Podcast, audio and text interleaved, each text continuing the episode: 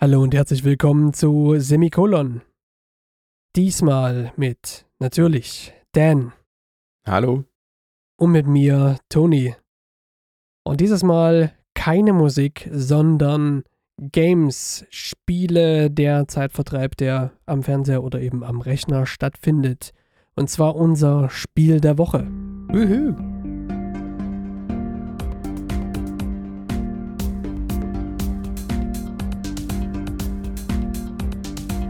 Dan, was hast du mitgebracht? Was hast du neben der ganzen Mucke überhaupt noch so? Hast, hast du überhaupt Zeit gefunden noch zum Zocken? Oh, puh, äh, also Zeit äh, zum Zocken finden ist schwierig. Man muss sich die Zeit nehmen, sag ich jetzt mal. Ähm, das habe ich schon irgendwie schon noch geschafft, ja. Und äh, ich habe mir einen kompletten Klassiker mitgebracht, also zumindest für mich. Wir hatten ja schon mal drüber gesprochen. Ähm, ich glaube, du hast es noch nicht gespielt, beziehungsweise stand zumindest auf deiner Liste. Es ist ein Spiel von 1997. Ein, also quasi recht altes Spiel. Ein Spiel, das schon volljährig ist, auf jeden Fall. Ähm, es ist Final Fantasy VII. Wow, Final Fantasy VII, so ein, so ein harten Klassiker. Genau, richtig. Ja, Final Fantasy VII habe ich tatsächlich noch nicht gespielt. Ich habe Final Fantasy 6 durchgespielt, Final Fantasy 8, die 10 und an der 13 bin ich jetzt gerade dran. Mhm. Die 7 also noch nicht.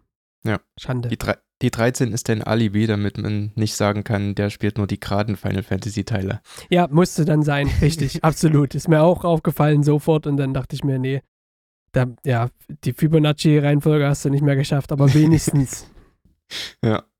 Naja, also Final Fantasy VII. Ein super, super cooles Spiel. Ich bin ähm, mehr oder weniger dadurch auch auf äh, Final Fantasy als Reihe überhaupt gestoßen.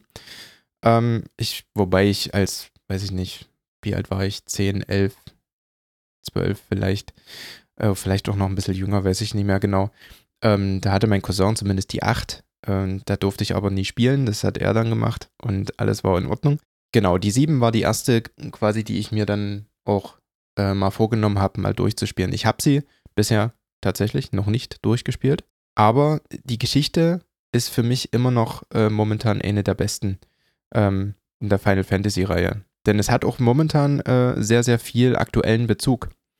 Denn ähm, Final Fantasy VII äh, handelt von einer Widerstandsgruppe, zumindest so weit wie ich jetzt momentan bin, äh, von einer Widerstand Widerstandsgruppe, der du als äh, Hauptfigur quasi dich anschließt und du selbst als Hauptfigur, äh, die Hauptfigur hat übrigens keinen, also Namen, den kannst du dir selber geben, ähm, wird bestimmt einen offiziellen Namen geben, ich habe ihn jetzt aber nicht rausgesucht.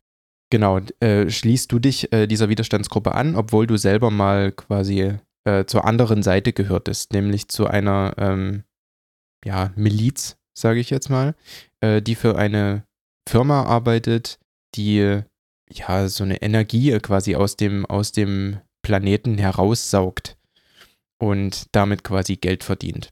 Und gibt quasi äh, verschiedene Projekte dann, die du ähm, oder Anschläge, die du verüben musst auf die Reaktoren, ähm, die quasi dort aufgestellt sind und hat für mich persönlich äh, einen sehr, sehr starken aktuellen Bezug, ähm, weil momentan ja auch äh, ja eben viele Unternehmen quasi daran arbeiten, die Energie aus dem Planeten zu ziehen. Und es machen sich ja auch jetzt schon äh, erste Gruppen quasi da auch gesellschaftskritisch äh, auf dem Weg, sich da dagegen zu stellen. Vielleicht nicht unbedingt jetzt mit Anschlägen wie in dem Spiel, aber äh, zumindest die erste Kritik ist da. Genau, richtig. Also das ist jetzt momentan äh, das Spiel, was ich jetzt anspiele, beziehungsweise wieder mal anspiele.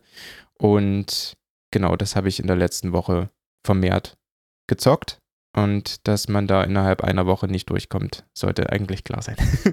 Ja, klar, bei so einem Bombast-Rollenspiel wie Final Fantasy VII vor allen Dingen. Ich glaube, auf der Playstation waren es ja drei oder vier Discs. Vier, hm. Und du spielst jetzt allerdings das remasterte Original.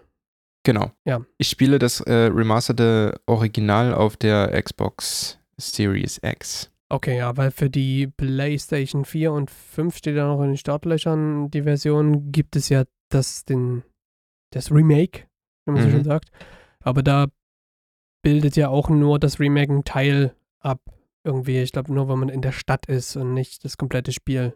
Da Mhm. warten, wartet man ja, glaube ich, jetzt auch endlich auf eine, auf eine Ankündigung von Remake Teil 2. Ja, genau. Ähm, genau, also äh, die 7 unterscheidet sich natürlich auch noch äh, sehr stark von den, von den Teilen, die man jetzt äh, ab der 10 kennt. Ne? Also dieses offene Kampfsystem, das gibt es da noch nicht. Ja, also es ist halt quasi wirklich noch dieses klassische äh, Final Fantasy. Das wollte ich vielleicht noch kurz erwähnen. Aber man kann immerhin schon so diese, diese ersten äh, Level-Ups und sowas, also mit, mit Artefakten sich verbessern und Magie äh, nutzen etc., das geht eigentlich alles schon. Genau. Cool, Mensch, hast du ja tatsächlich einen extremen Klassiker ausgepackt, den du Mhm. gerade derzeit spielst. Aber es ist auch schön, mal so, so ein klassisches Spiel durchzu, durchzubringen. Ich habe mir das, das Remaster auch gekauft für die Switch. Mhm. Das ist noch auf meinem Pile of Shame. Das muss nochmal abgearbeitet werden. Jo. Ähm, Habe ich überhaupt schon was von meinen Pile of Shames abgearbeitet? Hörerinnen und Hörer wissen es natürlich. Die Pile of Shame-Folge ist noch gar nicht so lange her. Ich hatte ja haushoch gewonnen, arbeite aber auch tatsächlich immer mal wieder was ab. Ich habe tatsächlich ähm, was Aktuelleres dabei und zwar im Original rausgekommen 2019 und für die neueren Konsolen neu veröffentlicht in diesem Jahr 2021 und zwar Remnant from the Ashes. Mhm. Remnant from the Ashes ist von Gunfire Games. Der kennt sie vielleicht, wurden auch von THQ Nordic dann irgendwann aufgekauft. Die haben zum Beispiel, was haben die gemacht? Darksiders 3, von Darksiders 2 die äh, Remastered Super Edition und Kronos. Kronos zum Beispiel ist der Vorgänger sozusagen. Am Remnant from the Ashes, um was geht es? Im Grunde ein Third-Person-Shooter, Schrägstrich, Third-Person-Slasher. Also man kann Schuss, Feuerwaffen oder eben auch Schwerter beispielsweise verwenden. Das Ganze ist aber kein simpler Third-Person-Shooter, sondern das ist tatsächlich mein Einstieg in die Souls-like-Spiele. Das Ganze geht tatsächlich in die Richtung Dark Souls, also Remnant from the Ashes ist nicht einfach.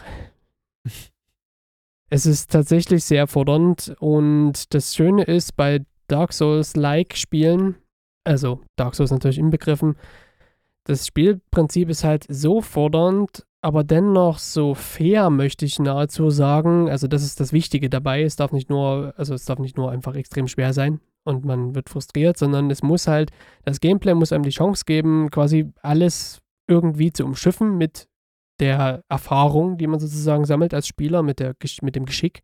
Und das schafft Remnant from the Ashes zum Beispiel bei mir wirklich zu erzeugen.